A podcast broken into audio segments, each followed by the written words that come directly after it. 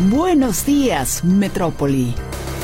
Una emisión simultánea de Radio Metrópoli en 1150 kHz con 50.000 watts de potencia. Y la buena onda en 101.9 MHz con 350.000 watts de potencia. Ambas con estudios y oficinas en Avenida México 3150, Fraccionamiento Monraz, en Guadalajara, Jalisco, México.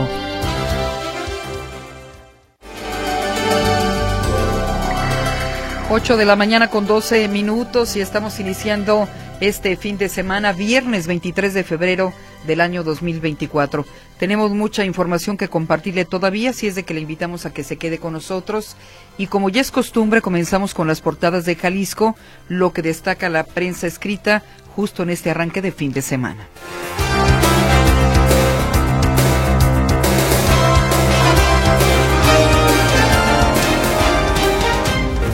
Estas son las portadas de Jalisco.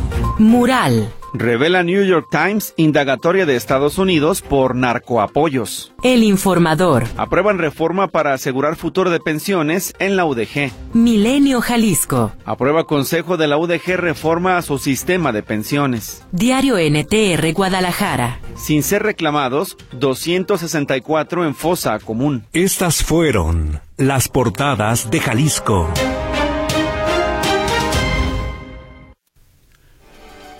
A casi dos meses de que se destapó el presunto fraude de la empresa Jox Holding, ya son 1.074 millones de pesos los reclamados por los afectados. A punto de irse a las campañas, diputados instalan una comisión especial para vigilar la operación del CIAPA y el suministro de agua.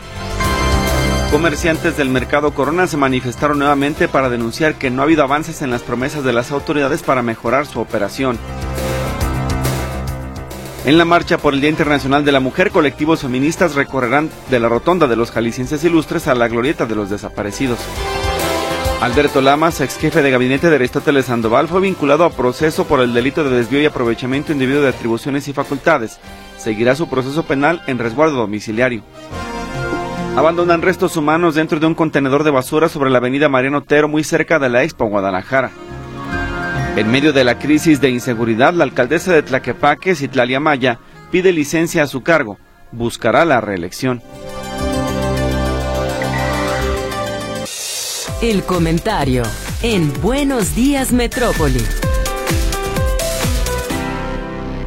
Bueno, le deseamos un excelente fin de semana al doctor Roberto Castellán Rueda. Él es historiador, escritor y bueno, nos tiene la recomendación, además del libro La Lectura, para este fin de semana. Doctor, como siempre, bienvenido. Excelente fin de semana. Muchísimas gracias, Griselda. Igualmente, muy buen viernes y muy buen fin de semana para ti y todo el auditorio. Pues hoy quiero hablar de, de un libro que efectivamente puede ser una lectura de fin de semana, un libro entretenido, digamos que no, no voy a hablar de un libro así de los que profundizan o o hay que meternos mucho teóricamente, pensarle mucho, sino que es una novela, digamos, muy agradable, de lectura muy muy agradable, muy muy sencilla, pero no por eso menos interesante. Su autor es Graeme McCrae Burnett, se escribe Grame, Graeme el nombre, McCrae Burnett. En la novela se llama Caso Clínico, eh, la traducción es de Alicia Frieiro, Editorial Impedimenta la publica en 2022, la publicación original es del 2021, o sea, es una novela, digámoslo así, muy reciente de este autor, Macrae Burnett, que es un autor escocés, nace ahí en Escocia en 1967. Él es licenciado en literatura inglesa y ha trabajado como profesor de inglés en varios, en varios países también ha trabajado como guionista en compañías eh, independientes de la televisión en Escocia. Su primera novela, que es un retrato psicológico y que va a definir precisamente lo que va a seguir en sus posteriores novelas hasta hasta este caso clínico, eh, se llama La desaparición de Adele Pedot. Fue escrita en el 2000 2013 y esta novela lo da a conocer y también a ser reconocido en el género del thriller psicológico. Este género pues es, muy interesante, es muy muy expandido, muy muy demandado. Sin embargo, yo le veo algunos problemas a veces porque el thriller psicológico nos mete así como estos programas de, de, de televisión que son más bien como para, para entretenerse, pero que no se le puede sacar mucho mucho más, ¿no? Entonces él es reconocido a partir de 2013 con esta novela, La, la desaparición de Adele Boudot. Eh, este, no en, en, estas novelas no se sabe hasta dónde puede llegar el protagonista, no se sabe hasta dónde lo pueden llevar sus miedos, sus fobias, etcétera, ¿no? Y en eso gira normalmente la trama. Su segunda novela también está dentro de esta, de esta línea, se llama El Plan Sangriento, esta la publica en el 2015 y ahí lo, lo da a conocer a todo el mundo porque tiene, esta novela es un éxito con una traducción a más de 20 idiomas. Su última novela es Caso Clínico, también su cuarta novela está justamente en la misma línea de la intriga psicológica. Sus personajes, los personajes de esta novela, también son personajes que podríamos llamar desadaptados, personajes que, que no caben, que viven como en sus mundos muy individuales, muy particulares y que eh, socialmente nos parecen eh, esas personas que nos parecen raros, ¿no? Las personas con ciertas manías, con ciertas formas de vestir que los sacan de la, de la sociedad. Eh, a mí en lo personal esta novela me parece muy interesante por dos, dos, dos razones. ¿no? Es una novela que nos mete inmediatamente al tema, es de fácil lectura también, pero a mí eh, una de estas características es que estas novelas, eh, que lo personal me llama mucho la atención, ubican la ficción en la realidad de una manera en donde ocultan eh, a los personajes en esta realidad para confundir al lector. Esto obviamente lo ha usado Borges, Steiner, Modiano, etcétera, en donde estos personajes te pasan su vida en épocas históricas muy precisas, pero de tal forma que el lector, para el lector es difícil diferenciarla entre la realidad y la, y la ficción. Y también la otra característica de esta novela es que precisamente la ubica en la época histórica de los sesentas, en una línea de investigación que se llama la antipsiquiatría, que es el rechazo a la enfermedad mental. Ustedes saben que en los años 60 fueron una época de, rupturas, de experimentaciones en todos los sentidos, de explosiones sociales, este, el 68, pero también en el área de la psicología existe esta ruptura de la antipsiquiatría, la salud mental es un decían los antipsiquiatras, simple y sencillamente. La novela gira alrededor de una mujer, su psiquiatra o antipsiquiatra, mejor, mejor dicho, y el, el suicidio de su hermana. Una novela interesante justo para un buen fin de semana. Muchísimas gracias. Este es mi comentario para el día de hoy. Muchas gracias, doctor Roberto Castellán. Un gusto saludarlo y lo esperamos la semana entrante. Con mucho gusto, Víctor. Un abrazo. Buenos días.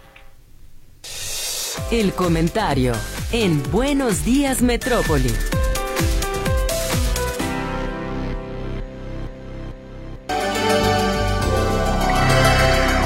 Bueno, retomamos la información local. Vámonos a la línea telefónica. Está listo José Luis Escamilla con su nuevo reporte informativo en el ámbito de la seguridad pública. José Luis, adelante.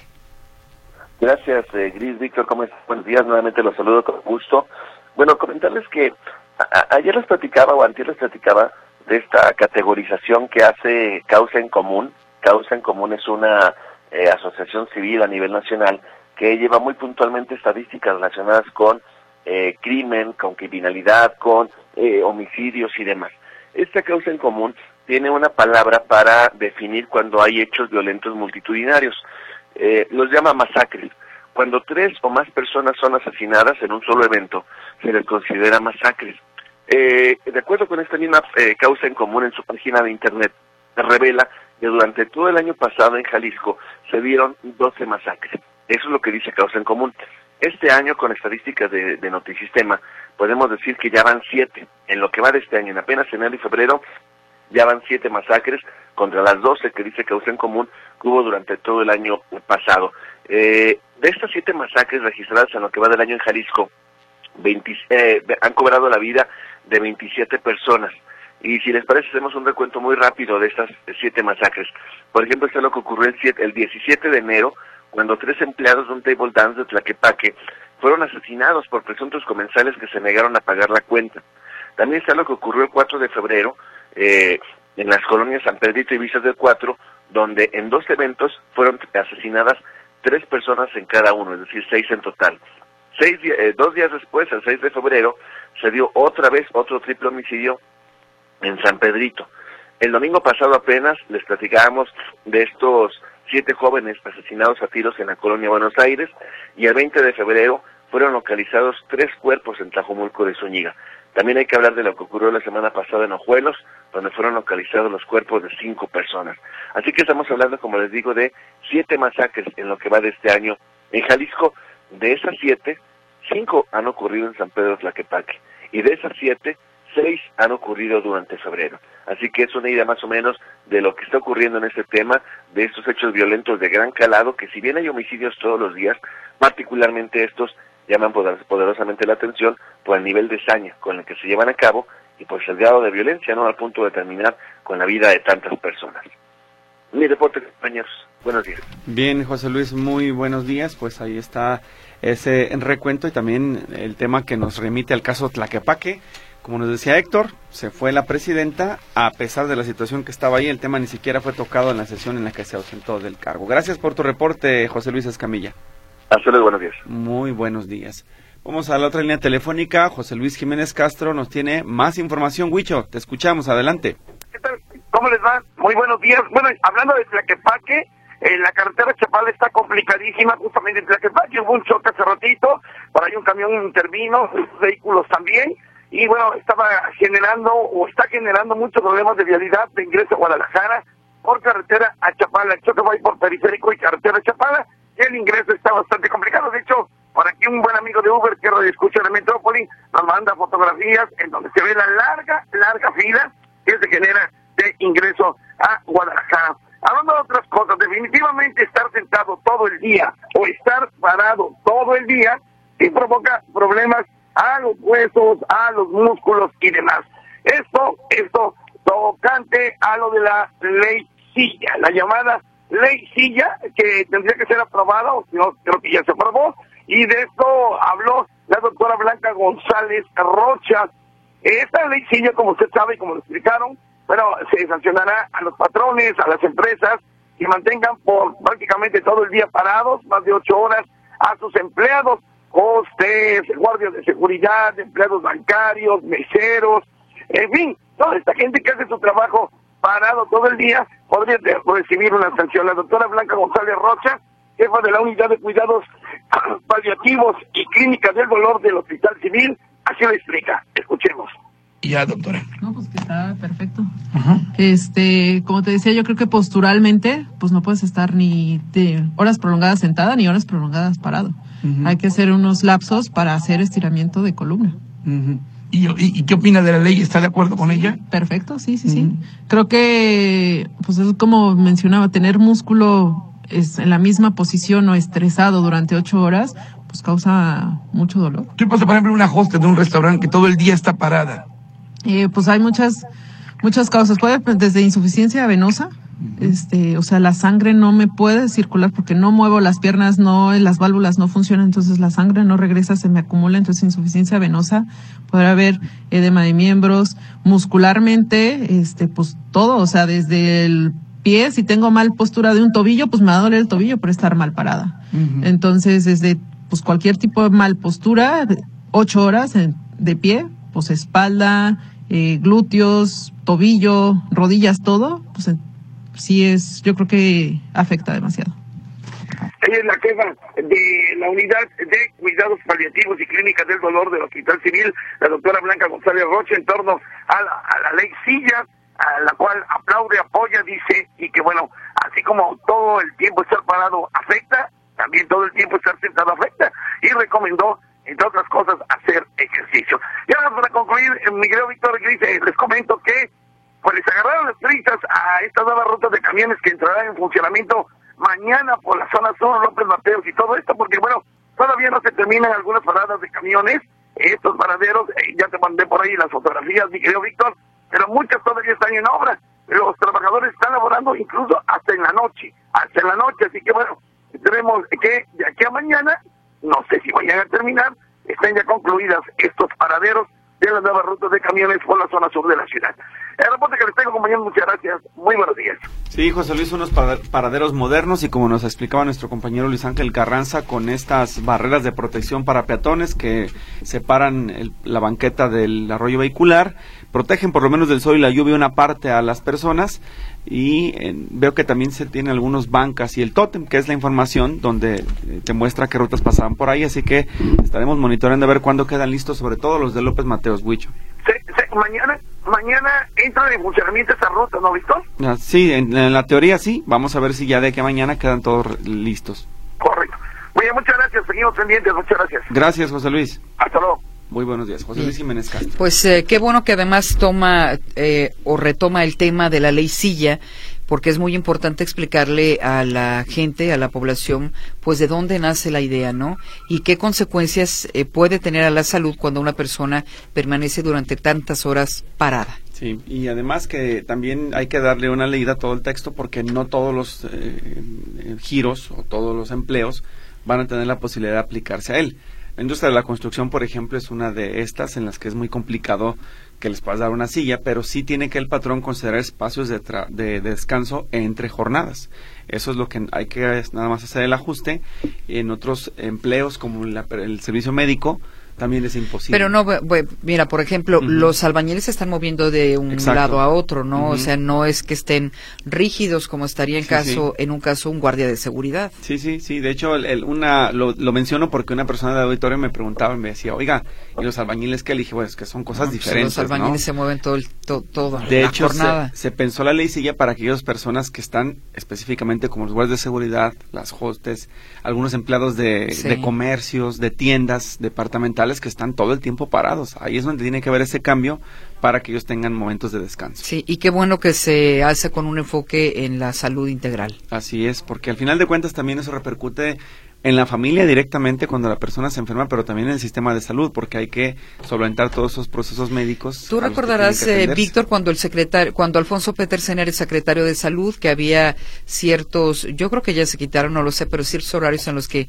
tenías que pararte de tu silla ah, y hacer por lo menos 10 minutos de ejercicio, de ejercicio de oficina, sí. Pues precisamente para que no tuvieses consecuencias en la salud.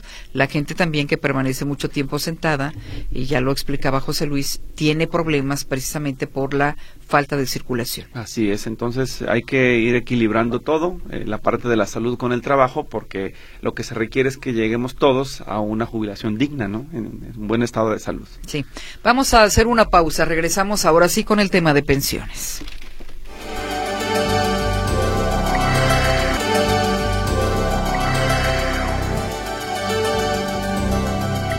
Bien, vamos a la nota informativa que le quedamos a deber por un problema técnico y se refiere a la sesión del Consejo General Universitario que aprobó el día de ayer la reforma al sistema de pensiones de la Universidad de Guadalajara.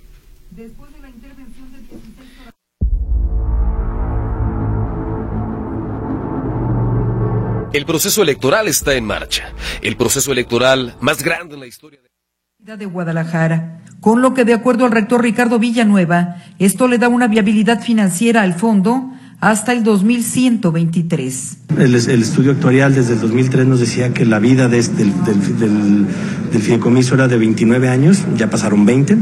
Eh, con el buen manejo del fondo, eh, estos nueve años que nos deberían de quedarse, eh, según el estudio actuarial, se fueron a 16.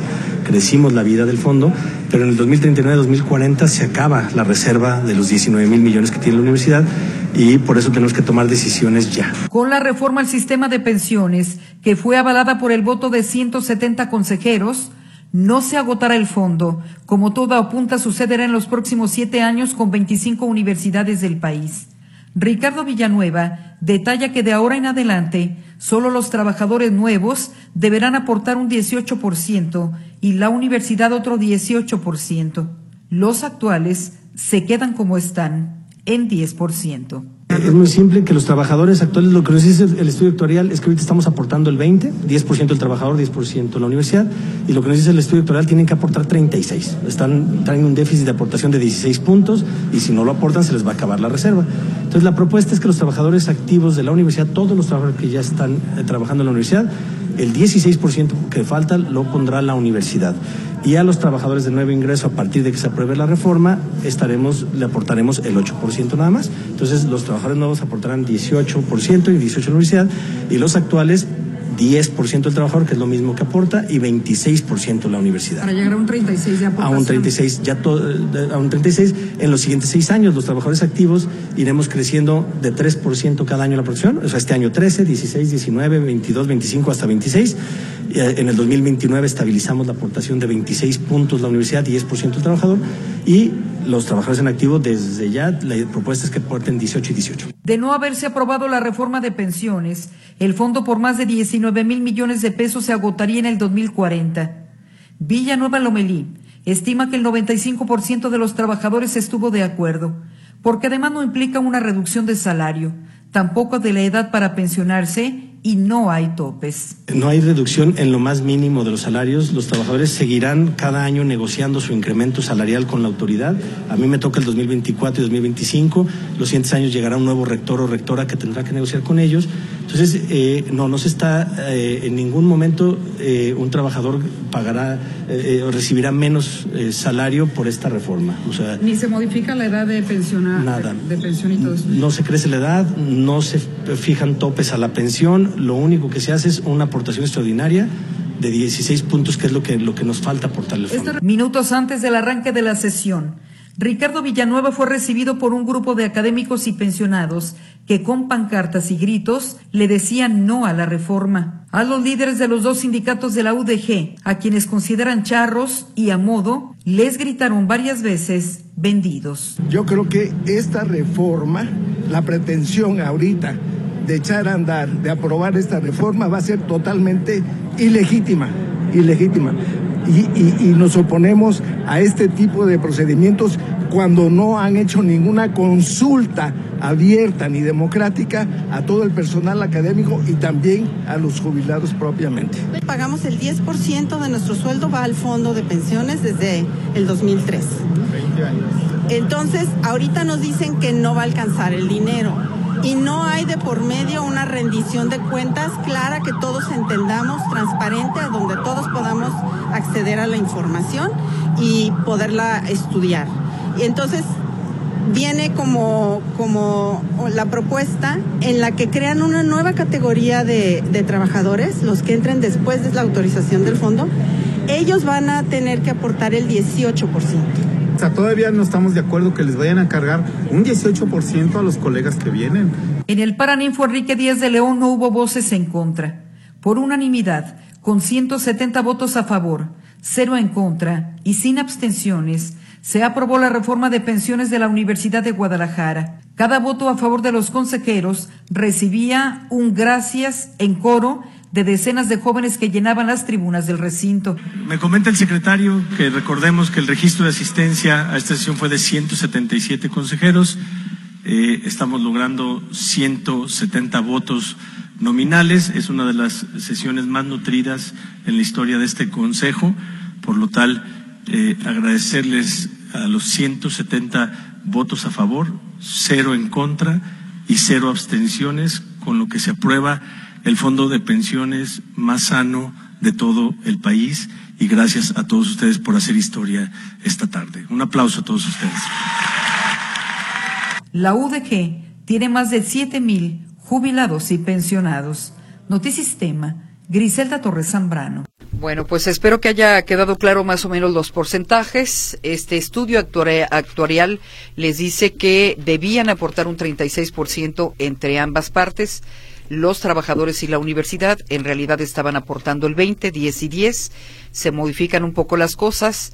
Los trabajadores seguirán aportando el 10. La Universidad de Guadalajara deberá escalar en los próximos años hasta alcanzar 26 Esos dos hacen 36, pero los nuevos deberán aportar 18% y la universidad 18%. Y bueno, pues esto impactará seguramente las finanzas de la universidad. Esperemos que el siguiente paso, que es el presupuesto constitucional, también se apruebe para ver cómo mejoran las perspectivas a futuro en lo económico para la Casa de Estudios. Vamos a la Ciudad de México. Arturo García Caudillo está listo con otro reporte. Bienvenido Arturo, te escuchamos nuevamente. Adelante.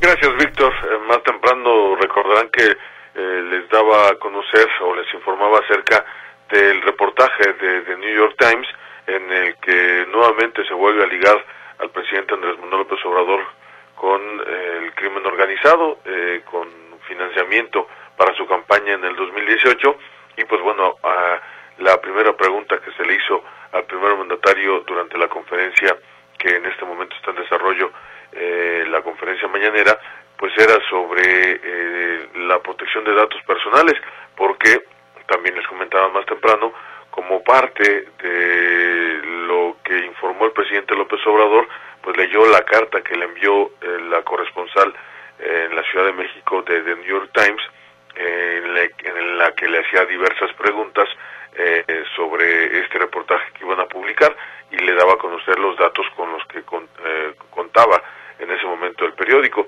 Eh, al final eh, le daba en esa misma carta, le, le, ponía su número telefónico para que le contactara eh, y le diera respuesta a estas preguntas, pero el presidente López Obrador pues, no le importó la protección de, datos personales, hay una ley al respecto, y dio a conocer públicamente el número de teléfono de esta persona, de la corresponsal, y entonces eh, la primera pregunta que se le hizo hoy fue justamente sobre eso y el presidente López Obrador arremetió eh, en contra de los medios de comunicación nuevamente, pero eh, asegurando que como él estaba ofendido o como él había sido ofendido, como él había sido calumniado y su dignidad está por encima de todo, pues no podía considerarse que hubiera violado ninguna ley o que hubiera cometido algo equivocado.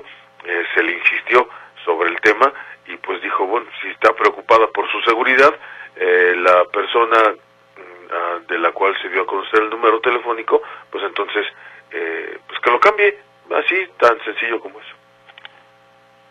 Claro, ella tiene derecho a calumniarme, a mí, a mi familia, a mis hijos, además, sin una prueba. Porque Estados Unidos, si esto hubiera ocurrido, hay sanciones para esto, señor. No, no, no, no, no, no, no. Ya le estoy planteando el caso de Assange. No pasa nada, no pasa nada. Es, eh, decía el Quijote, ¿no? Que por la dignidad, por la ¿Y dignidad. le pasa algo a quien hacemos responsable? Por la dignidad, no, no, no, no, no exagere. Mire, si la este, compañera este, está preocupada por que se dio a Chile a conocer su teléfono, que cambie su teléfono. Otro número, ya. Además, es la representante del New York Times pero es que podría ser para cualquiera de nosotros, no, no, presidente. No no, tiene que ver con el medio. tiene que ver con la seguridad no, la nosotros tenemos para ejercer nuestro, nuestra labor. No, no, no. Los periodistas de México, por lo general, la mayoría de ellos, eh, actúan con humildad. Ustedes son muy prepotentes. Eh, y lo que hicieron ayer, y lo que han hecho, Jorge Ramos, y, este y los medios más famosos es muy ofensivo mucho muy ofensivo. Pues ahí está el presidente Andrés Manuel López Obrador. Mi reporte. Bueno, pareciera que el presidente no entiende para qué se hicieron las leyes y para qué se protegen los datos personales. Es un derecho que tenemos todos los mexicanos, pero hablando de un eh, del ejercicio del periodismo con tantos riesgos y además que eh, se atenta contra la libertad de expresión en muchas ocasiones, pues parece no querer darse cuenta que hay riesgos y él desde la palestra los eleva, publicando incluso datos personales de la reportera y violando sin duda alguna la ley. Sí, eh, México está considerado, bueno, las cifras oficiales así lo dan a conocer como el país de Occidente donde más riesgo y donde más periodistas han sido asesinados. Entonces, eh, pues hacer una cosa como esta, y desde ayer lo mencionábamos, eh, violar la ley de protección de datos personales, violar la intimidad, porque es parte de la intimidad, en este caso de la periodista, eh, pues es algo incorrecto y eh, a pesar de todo el presidente López Obrador insiste en que él está por encima de todo. Su palabra es ley y como su palabra es ley, las demás leyes no importan y eso es lo más triste del caso, que no quiere admitir que cometió un error y que de alguna manera tendría que resarcirlo. Se siente ofendido y se siente con eh, el derecho suficiente para exponer los datos personales de una persona. ¿Sentiste que la, el cuestionario de la periodista le faltó el respeto al presidente? No, yo no sentí en ningún momento, al contrario, eran preguntas que tenían que hacerse, eh, incluso le informan dentro del mismo cuestionario eh, que eh, el gobierno de Estados Unidos decidió ya no seguir con la investigación para no incurrir en un, un en un problema, en una confrontación diplomática con el gobierno de México. Todos los detalles de lo que eh, después publicó eh, el periódico, venían ahí, eh, entonces el presidente no puede darse por sorprendido en el sentido de que lo hayan calumniado o que le hayan ofendido, simple y sencillamente hay una información, se le da a conocer y él tenía la, la opción de responder. Él incluso dice que le hablan con mucha prepotencia en ese, en ese cuestionario, pues no, me parece a mí que simple y sencillamente le estaban dando a conocer la información y le hacían las preguntas pertinentes sobre el caso y nada más, no estaba ah, habiendo ninguna prepotencia, que le daban un límite de tiempo para responder, es cierto, a las 5 de la tarde porque ellos tenían un, un cierre eh, y, ante el cierre de la edición tenían que eh, eh, juntar todos los elementos para la publicación a esa hora o, alrededor de esa hora. Entonces, eh, pues me parece que eh, el tema de sentirse ofendido ya va más allá de eh, lo que mm, sinceramente pueda pensarse como un, un, un tema de, de prepotencia, a mí me parece que más bien la prepotencia está de este lado del lado de la periodista. Pues sí, Arturo, muchas gracias por el reporte. En este trabajo que realiza, en esta investigación que realiza de New York Times, sale a colación otra vez el asunto de los hijos del presidente, como ha salido en los reportajes de Carlos Loré de Mola, con obras que benefician a los amigos, con contratos irregulares que benefician a los amigos, y uno se pregunta qué tienen que hacer los hijos del presidente de veras con las manos metidas en la administración. Sí, y, y lo otro, así como lo hizo ayer con la periodista de, de, este diario estadounidense, así lo hace constantemente con Carlos Lorete Mola, ya dio a conocer incluso, eh, según sus datos, según sus fuentes, las posesiones, las propiedades y los salarios de Loret y de algunos otros periodistas, y eso es violación de datos personales, eso es violación de la ley y eso no debería estar haciendo el presidente de la República, siendo el personaje el primero que tendría que poner el ejemplo de respeto a la ley y a la Constitución. Bien, gracias por la información, Arturo García Caudillo. Al contrario, buenos días. Muy buenos días. Sí, que quede claro, Griselda, nada más que el asunto aquí que se está poniendo en entredicho es que él como jefe de Estado, y por supuesto ni los gobernadores, ni los diputados federales, locales, los senadores, los presidentes municipales, ninguno tiene derecho de vulnerar la información personal. Exacto. ¿no? Porque cuando un jefe de Estado con una persona de alto rango en el gobierno ah, eh, comete ese tipo de tropelías y viola ese tipo de derechos, pues prácticamente estás haciendo que se minimicen los derechos de los periodistas y pones en riesgo a la, a la prensa, a las personas que están en la calle, más a los reporteros que están cubriendo las situaciones eh, a veces complicadas y de seguridad o hasta de política de actos de corrupción, porque los expones. Entonces, pues en este país se mata periodistas, no se nos tiene que olvidar esa parte que es lo más Sí. grave. Y además está obligado a cumplir la ley. Así es. Pues eh, se abre una investigación, vamos a ver en qué paran pues estas cosas. ¿Vamos a hacer una pausa o ya nos vamos? Hacemos una pausa, Pausa y regresamos. Bueno, tenemos participación, dice Benjamín García, que el presidente es un irresponsable. México es de los países donde más periodistas asesinan y el presidente, por su coraje, dio el nombre de la reportera, el correo y el teléfono. La reportera solo le daba derecho de réplica y, y le manejaba un cuestionario como el que haría cualquier periodista. Eh, la interpretación de que lo hizo en tono de prepotencia fue del propio presidente. En realidad el cuestionario no tenía nada de eso. Beatriz Mora dice es increíble la arrogancia que tiene este señor en el poder. Este señor, si no le gusta lo que dice el reportero, lo amenaza y lo califica como un prepotente. Una cosa, dice Alejandra López, es la libertad de expresión y otra es levantar falsos.